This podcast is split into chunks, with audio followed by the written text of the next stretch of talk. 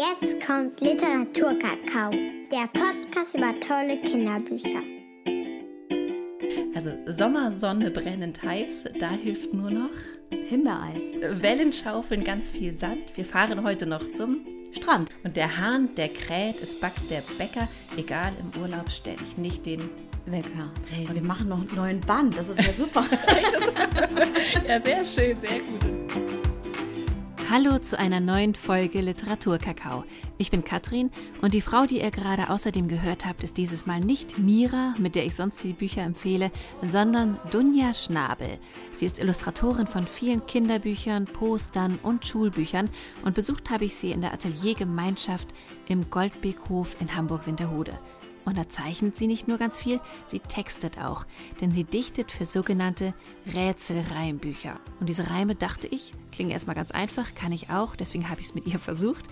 Aber so einfach ist es gar nicht, habe ich gemerkt. Aber sie kann es und sie kann noch vieles mehr. Also hört mal rein und lernt sie kennen, die wunderbare Dunja Schnabel.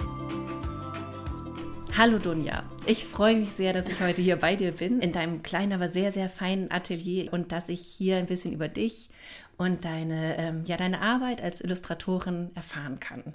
Ja, ich danke, dass ich eingeladen bin für das Gespräch. Ja, ich freue mich total. Und hier sitzt du und zeichnest. Und ich habe mir vorher so Gedanken gemacht, wie das wohl aussehen wird hier. Und ich habe gedacht, es sind viele Stifte, natürlich viele Bilder um dich rum. Und das ist auch so. Und ich habe gedacht, auf dem Boden liegt alles noch voller Radiergummi, Friemel, aber dem ist nicht so. Ähm, Dabei habe ich nicht geputzt, bevor du kamst. das ist auch gut so. ähm, aber du sitzt hier nicht und zeichnest nur, sondern du dichtest ja auch, ne? Oder du machst Rätselreime. Ja. Also verschiedene Begriffe aufeinanderfolgend, die dann ja. immer auf der nächsten Seite mhm. sozusagen ein Folgen, in dem man erraten kann. Ähm, wie in deinem Buch Hund, Katze, Maus, Haus, ne? Oder Hase, Fuchs und Reh fahren LKW. LKW, genau. Die Idee war bei dem Hund, Katze, Maus irgendwann mal so nachts da, kommt ja gern mal so, wenn man irgendwie über ein neues Buch nachdenkt. Und dann hatte ich dieses Hund, Katze, Maus Haus und hatte auch schon irgendwie eine nächste Kombination. Mhm. Und dann ging es ewig nicht weiter. Und, ja. und dann habe ich aber angefangen, einfach ganz viele Reime zu sammeln.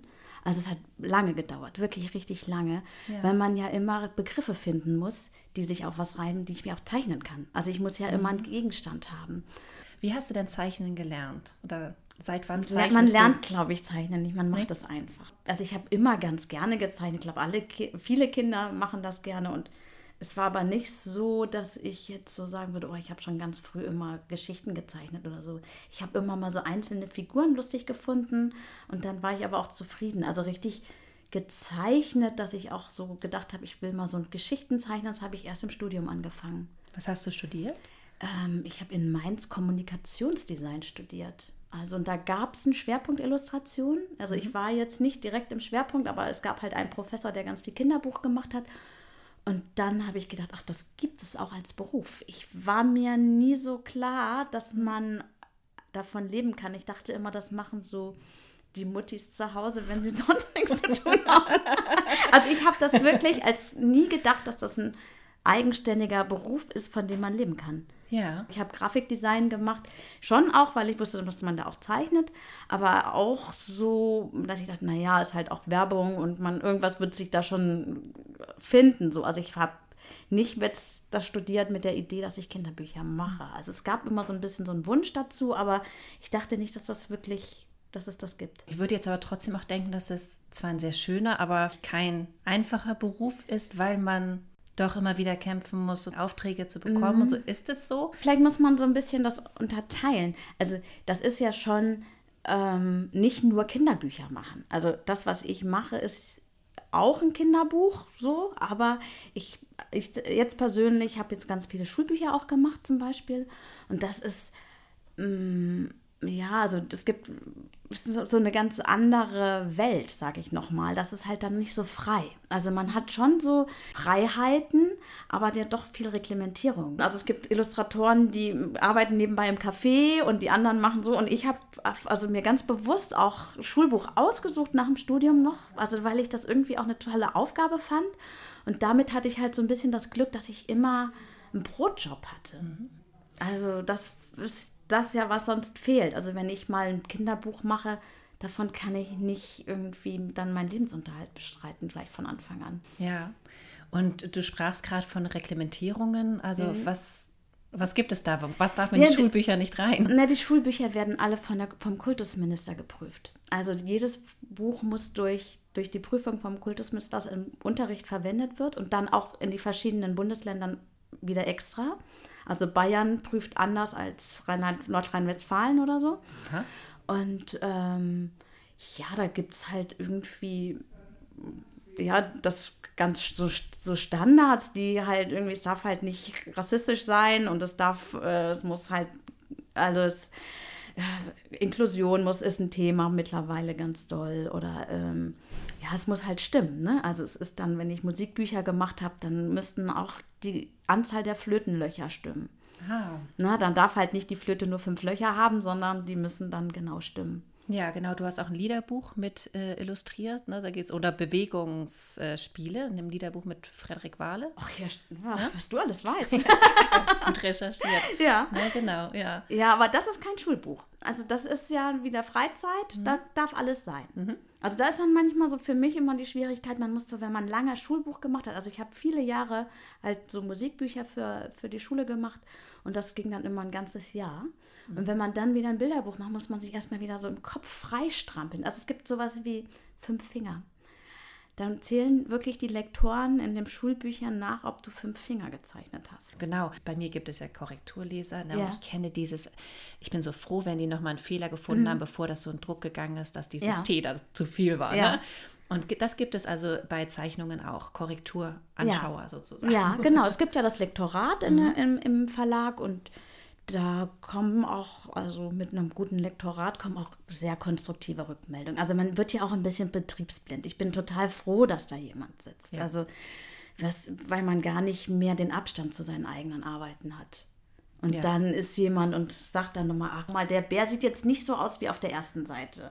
Und dann denkst du, hm, ja, ja, sie hat ja recht, eigentlich habe ich und so. Und dann setzt dich halt nochmal ran. Also du hast dir das die ganze Zeit schön geredet. Und das sagt dann halt dir jemand mal so aufs Gesicht zu und sagt dann denkst du, ja, stimmt. Ja, wo du jetzt gerade von deinen Figuren redest, du, du malst ja Nee, malen ist malen mit Pinseln und zeichnen ist mit Stiften? Oder wie ist der Würde Unterschied? Würde ich so definieren, so, ne? ja, ja. Also du zeichnest ähm, ja viele Tiere und Menschen ja. hauptsächlich. Ne? Und ich finde, also das, was mir aufgefallen ist, ich finde, alle sehen oder die meisten sehen sehr freundlich aus. Ne? Viele haben ein, ein Lächeln im Gesicht. Man hat das Gefühl, es ist ein freundliches Miteinander immer. Und das ähm, ist ein sehr, für mich, klarer Stil. Mhm.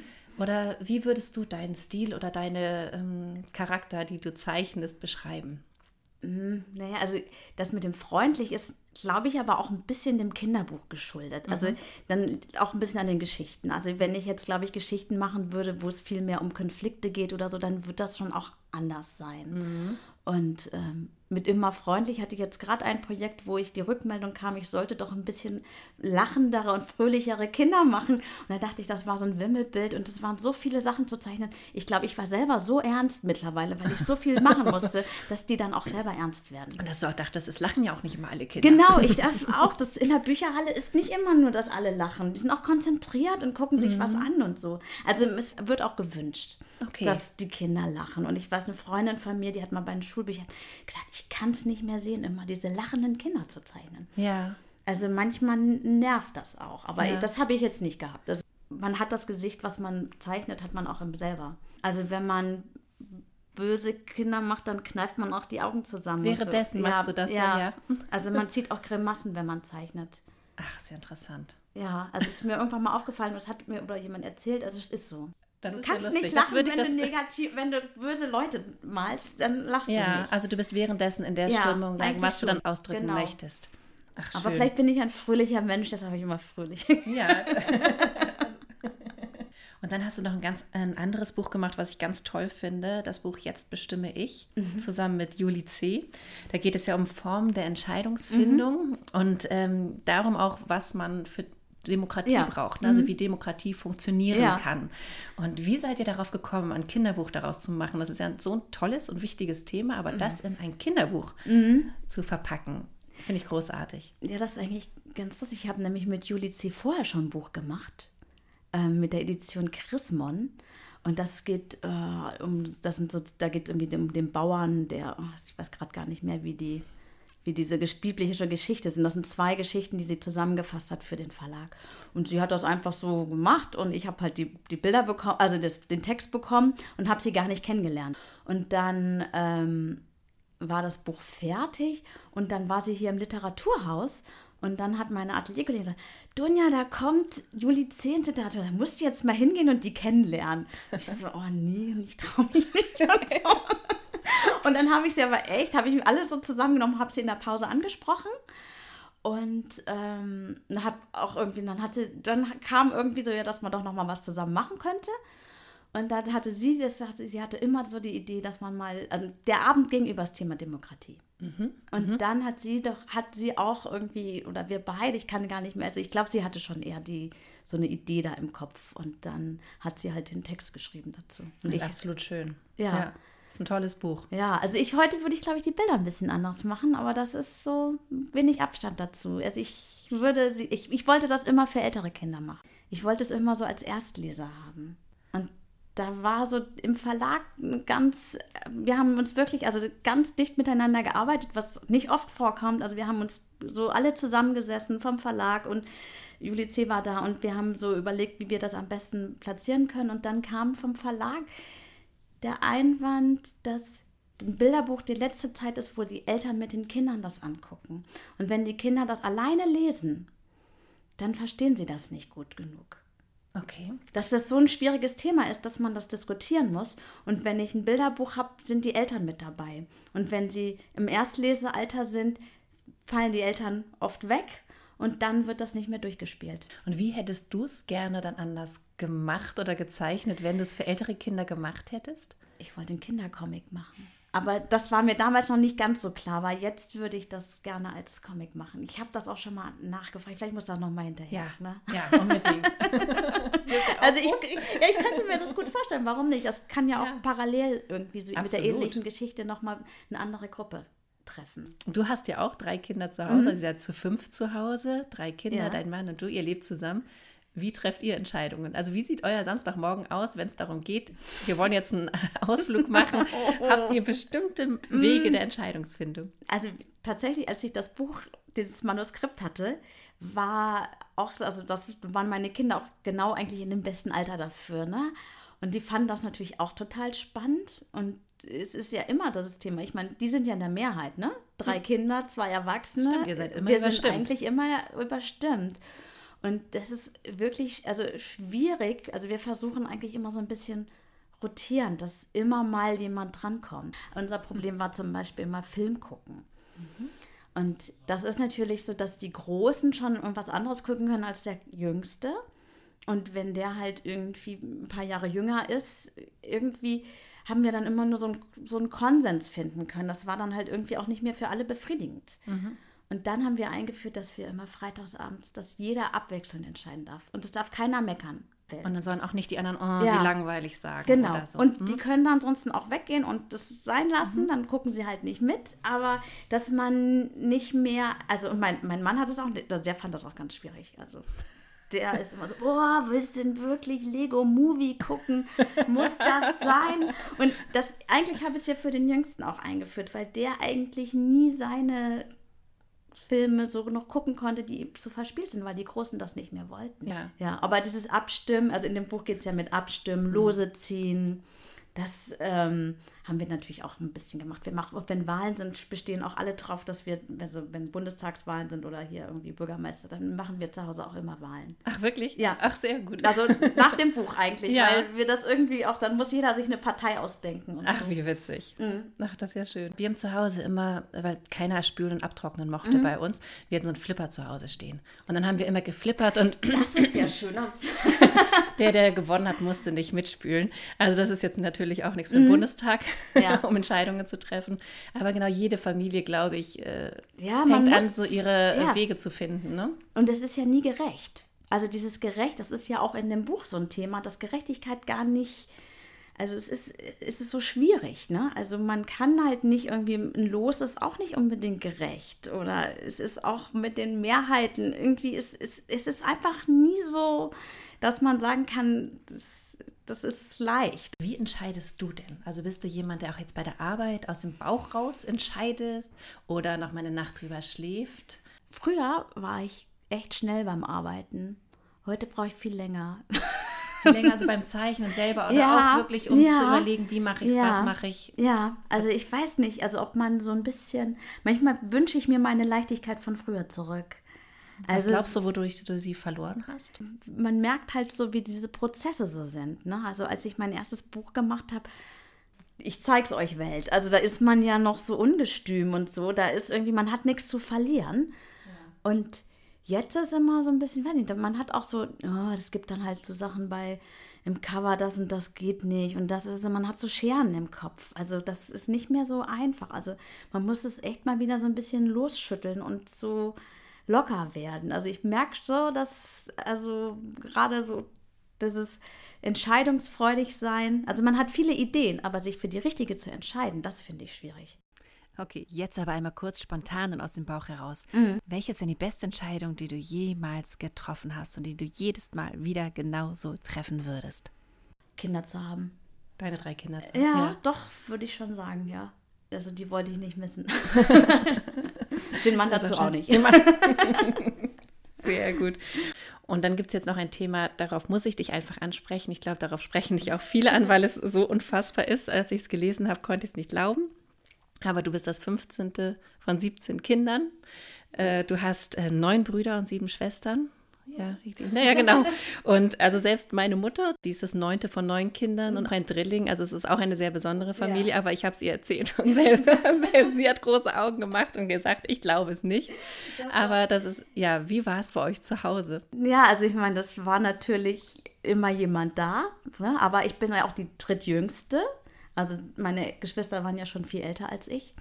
Und ähm, also es war selbstverständlich, also ich kann, mir nicht, kann, kann mich nicht erinnern, dass ich irgendwie so alleine zu Hause war. Es war halt immer jemand da. Ich habe auch so als Kind mich wenig um Freunde gekümmert. Also die Nachbarn kamen eh immer zu uns. Auch noch. Ja, wir hatten dann, also ist auch so ein bisschen, meine, wir Geschwister haben ja auch dann sehr unterschiedliche Kindheiten. Ne? Also meine ältesten Geschwister sind ein bisschen anders aufgewachsen als ich so. Ne? Also die hatten noch, irgendwann ist meine Familie umgezogen, als ich drei war, dann haben wir ein großes Haus gehabt, also wirklich riesig, mit Schwimmbad im Garten und Sauna im Keller.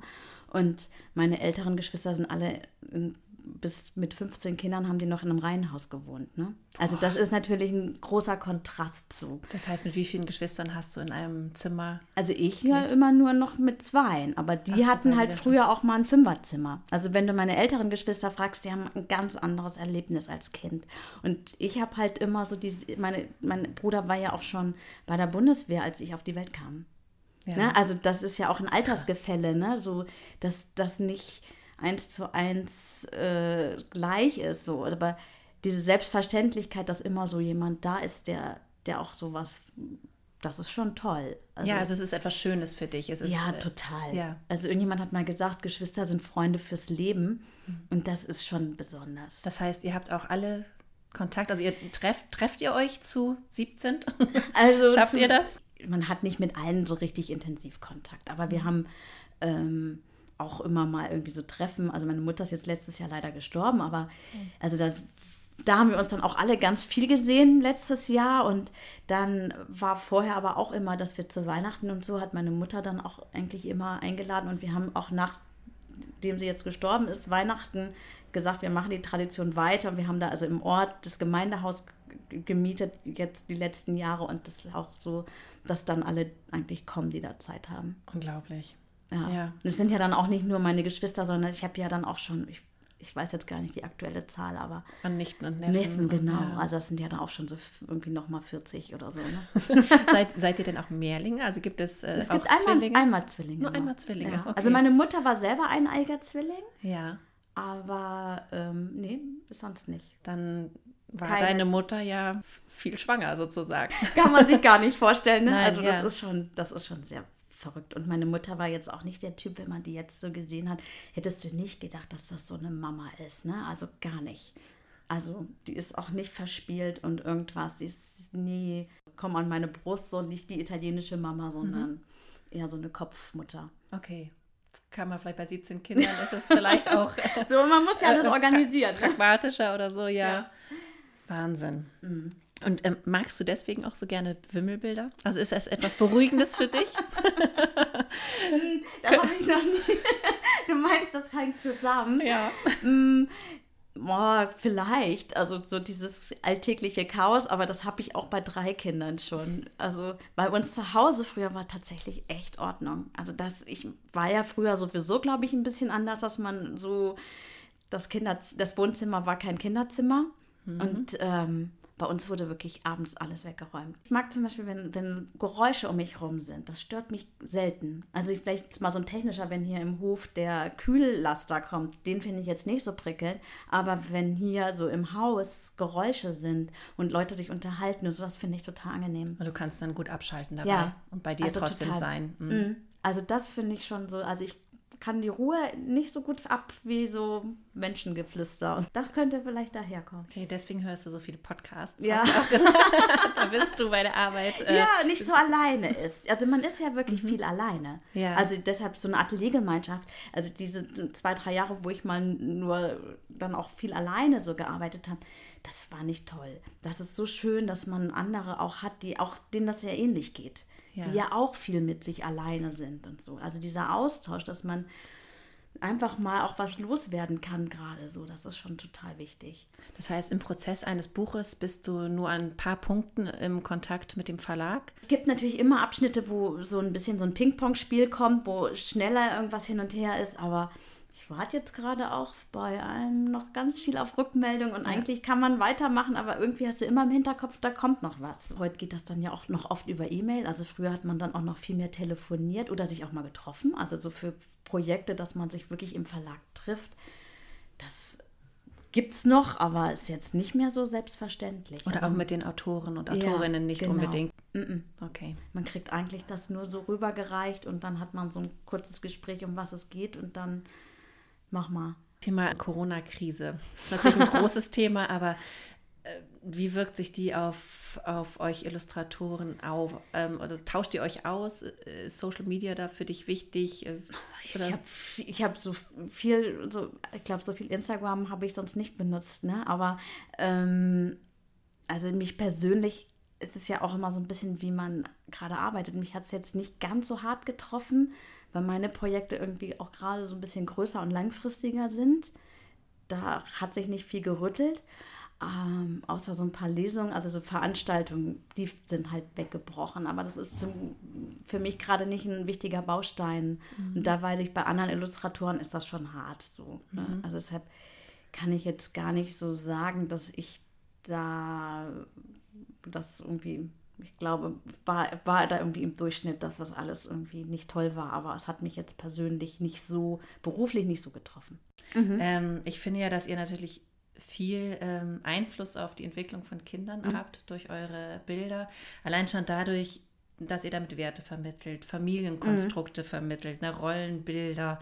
Ähm, ist dir etwas besonders wichtig, was du in deinen Bildern unbedingt auch vermitteln möchtest? Also wichtig finde ich immer, dass man die Kinder ernst nimmt. Also ich kann das nicht leiden, wenn die Kinder so, weiß ich nicht, wir hatten jetzt irgendwie so ein Projekt, wo so die Kinder irgendwie auch was an Sachen machen müssen. Also ich, wichtig ist mir wirklich dieses, dass die nicht so für dumm verkauft werden. Also dass man auch Sachen so klar benennt. Also ich weiß nicht, ähm, dass man denen was zutraut. Also mhm. ich mag das nicht, wenn das immer nur so heiti-teiti ist. Also ich meine, ich mache ja auch wirklich was für die ganz Kleinen, aber das darf trotzdem auch was Neues bringen und irgendwo es darf auch Ecken und Kanten haben ja, und es genau, muss nicht alles genau. in Watte verpackt sein. Also ich weiß so. jetzt mal irgendwie bei diesem Hund, Katze, Maus, was da irgendwie für Begriffe drin sind. Da habe ich gesagt, das ist aber total egal, weil die Kinder lernen das doch. Also das kann man denen zumuten. Die müssen die Worte nicht vorher kennen, bevor sie das Buch lesen. Ja, die Bilder sind da und es gibt auch immer jemand, der es vorliest. Man kann das erklären. Das muss jetzt nicht so, ne? Also ein Gabelstapler, den kennt nicht jedes Kind, aber aber es ist lernen. toll, wenn es den also Begriff so, kennt. Ja, aber so, das ist so dieses Ernstnehmen. Und manchmal ist mir das zu weich gespült irgendwie. Das kann ich echt nicht leiden. Da werde ich immer so ein bisschen ärgerlich. Ja, ich finde auch, dass man denen oft mehr zutrauen kann. Ja, unbedingt. Also ich weiß, dass bei uns im Kindergarten die Kinder saßen nicht im Kreis, sondern an der Ellipse. Ich glaube, das war auch so ein Schlüssel im Moment. Da hat die Erzieherin gesagt, ja, es ist doch eine Ellipse. Ja. Und dann dachte ich, ja stimmt, sagt sie. Und meine Kinder wussten also ganz früh, was ein Kreis ist und was eine Ellipse ist. Ja. Nur weil die Erzieherin das halt auch so benannt hat. Ja, ne, klar. Also du kannst halt irgendwie Pylonen sagen oder halt Verkehrsdings äh, oder weißt du so. Also du kannst die Begriffe benennen und die Kinder lernen die. Aber das sind dann vielleicht auch so Sachen, die ist man so mit den, mit den eigenen Kindern auch erst so dazugekommen. Mhm. Also dass ich das auch selber nicht mochte, wenn man die Bücher anguckt, dass die Kinder so oft so ein bisschen für dumm verkauft werden. Mhm. Mhm. Ja, oder auch Familienbilder finde mm. ich mhm. auch manchmal so unrealistisch dargestellt. Die Mama, die auch immer lächelt. Aber das ist ein total schweres Thema. Also ich hatte ja. das, mich hatte letztes Jahr jemand angesprochen, weil gerade bei Jetzt bestimme ich, mhm. warum da nicht jemand Dunkelhäutiges drin war. Ich habe, also ich, diese Diskussion ist ja jetzt so gerade auch nochmal wieder relativ frisch, intensiv. Also das war ähm, aber für mich in dem Moment damals gar kein Thema. Also ja. das, da, da geht man, guckt man halt so ein bisschen auch aus seinem Blickwinkel. Das war jetzt auch nicht irgendwie wertend gemeint oder so. Das war halt so, ich habe sozusagen meine Familie projiziert. Mhm. So.